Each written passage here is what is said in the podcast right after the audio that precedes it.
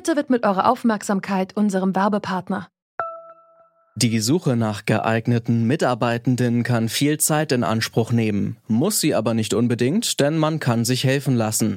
Zum Beispiel mit den Premium-Stellenanzeigen von Indeed, denn damit wird eure Stellenanzeige in der Suche sichtbarer und Bewerberinnen und Bewerber werden schneller auf euch aufmerksam. Indeed schenkt euch jetzt 75 Euro Startguthaben für eure Premium-Stellenanzeigen. Klickt dazu auf den Link in den Show Notes. Es gelten die AGB.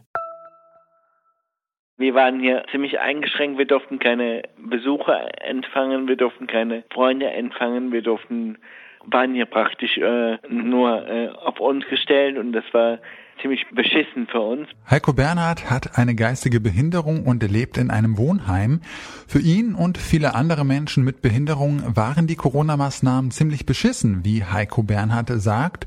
Wir wollen deshalb wissen, wie geht behindertengerechtes Krisenmanagement? Es ist Freitag, der 28. August 2020. Mein Name ist Janik Köhler. Hi.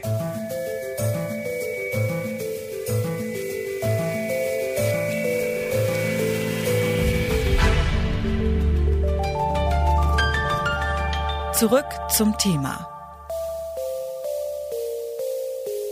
Über 100.000 Menschen mit geistiger Behinderung sind in Deutschland auf professionelle Hilfe angewiesen und leben in Wohneinrichtungen.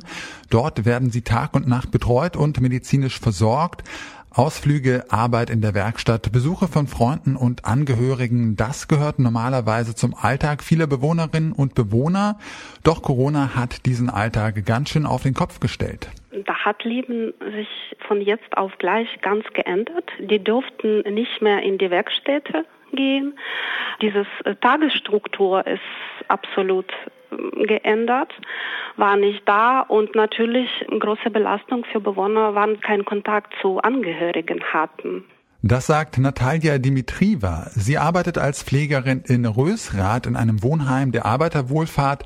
Auch Heiko Bernhard lebt hier. Mittlerweile geht es ihm wieder ganz gut. Während der Kontaktbeschränkung sah das allerdings anders aus, erzählt er. In der Corona-Zeit war das ziemlich scheiße, weil wir nicht viel raus konnten und einfach unsere Eltern nicht besuchen gehen durften und waren ziemlich, ziemlich eingeschränkt. Wir hatten zwar hier gute Betreuung, Betreuung gehabt, aber wir konnten nur zum Friedhof gehen und wieder, wieder zurückgehen. Mehr konnten wir nicht machen. Während in Deutschland viele Menschen ins Homeoffice geschickt wurden, konnten viele Menschen mit Behinderung gar nicht arbeiten, denn sie arbeiten oft handwerklich in Werkstätten. Das war ziemlich beschissen für uns, weil wir nicht arbeiten gehen konnten. Dadurch haben wir uns, mussten wir uns zu Hause beschäftigen mit Spielen, mit Fernsehgucken. Für mich war das nicht so schön, weil ich wurde immer nervöser, immer kribischer. So wie Heiko Bernhard geht es vielen Menschen mit Behinderungen, die in einem Pflegeheim leben, erzählt Natalia Dimitrieva.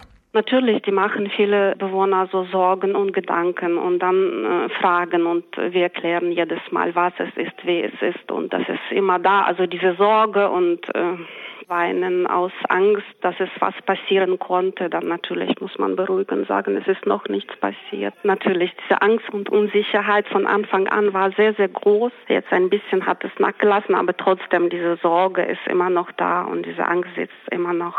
Gerade am Anfang der Corona-Pandemie in Deutschland war das Leben in Pflegeeinrichtungen kompliziert. Die Bewohnerinnen und Bewohner waren stark isoliert, auch weil einige von ihnen zur Risikogruppe gehören. Manchmal wurden sie von Studierenden besucht, ein bisschen Abwechslung im langweiligen Corona-Alltag. Die anderen haben sich teilweise auch gelangweilt und äh, Studenten haben uns mit betreut. Die Betreuer waren schon fast mit den Nerven am Ende. Die Kontaktbeschränkungen waren also auch für das Betreuungspersonal anstrengend. Seit sie gelockert wurden, ist auch der Alltag im Pflegeheim ein bisschen zurückgekehrt. Es hat sich jetzt wieder gebessert. Jetzt sind wir wieder arbeiten, jetzt können wir wieder rausgehen, können unseren Alltag wieder so nehmen, wie es, ist. Aber wir, ich war auch dieses Jahr noch, noch in, in Urlaub und so und von daher ist es nicht mehr so streng wie am Anfang war. Wie geht behindertengerechtes Krisenmanagement? Das fragen wir uns in dieser Episode. Claudia Mittendorf ist Beauftragte für Menschen mit Behinderungen der Landesregierung Nordrhein-Westfalen.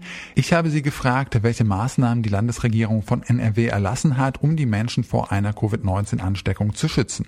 Dadurch, dass viele Menschen eben in Einrichtungen leben, war es uns wichtig, da auch die Menschen zu schützen, keine Besuche ähm, zu vereinbaren, um dann auch, sage ich mal, gewisse Maßnahmen, Regelungen, Schutzverordnungen äh, in die Wege zu leiten. Aber nochmal zu der Frage, ja, ob da die Bedürfnisse von ähm, den Menschen in solchen Pflegeheimen genug berücksichtigt wurden. Hätte das nicht besser funktionieren können als jetzt mit so einer Totalisolation, die so sehr, sehr belastend war? Also da haben Sie sicherlich recht. Die Situation war belastend.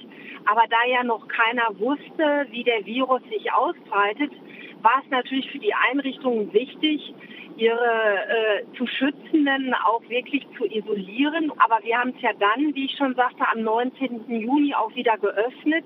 Ja, man lernt dazu. Corona gab es noch nicht. Corona ist was Neues für uns alle. Ähm, und ich glaube jetzt, wenn wir wieder Hotspots haben, werden wir mit Situationen auch anders umgehen. Das ist auch genau meine nächste Frage. Jetzt steigen ja die Infektionszahlen wieder und da gibt es die Angst, dass es wieder zu einem Lockdown kommen könnte. Sie haben jetzt schon gesagt, dass Sie da jetzt anders äh, reagieren würden. Was konkret würden Sie denn jetzt ähm, besser machen oder anders? Also das Erste und das Wichtigste ist, dass wir jetzt ausreichend Schutzkleidung haben. Das war ja das große Problem, was wir im März hatten, dass keine Schutzkleidung, keine Schutzausrüstungen ähm, in den Einrichtungen vorhanden waren.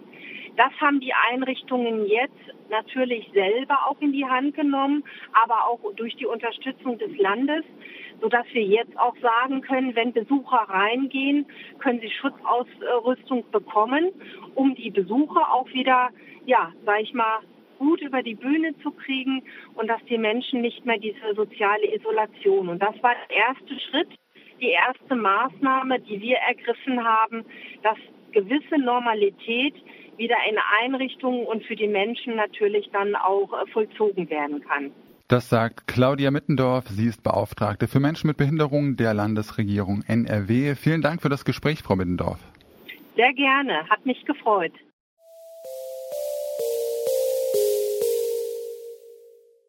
Corona-Pandemie hat Menschen mit geistigen Behinderungen besonders hart getroffen. Sie wurden in Pflegeheimen stark isoliert und hatten monatelang nichts zu tun. Für ein behindertengerechtes Krisenmanagement sind deshalb zwei Dinge besonders wichtig.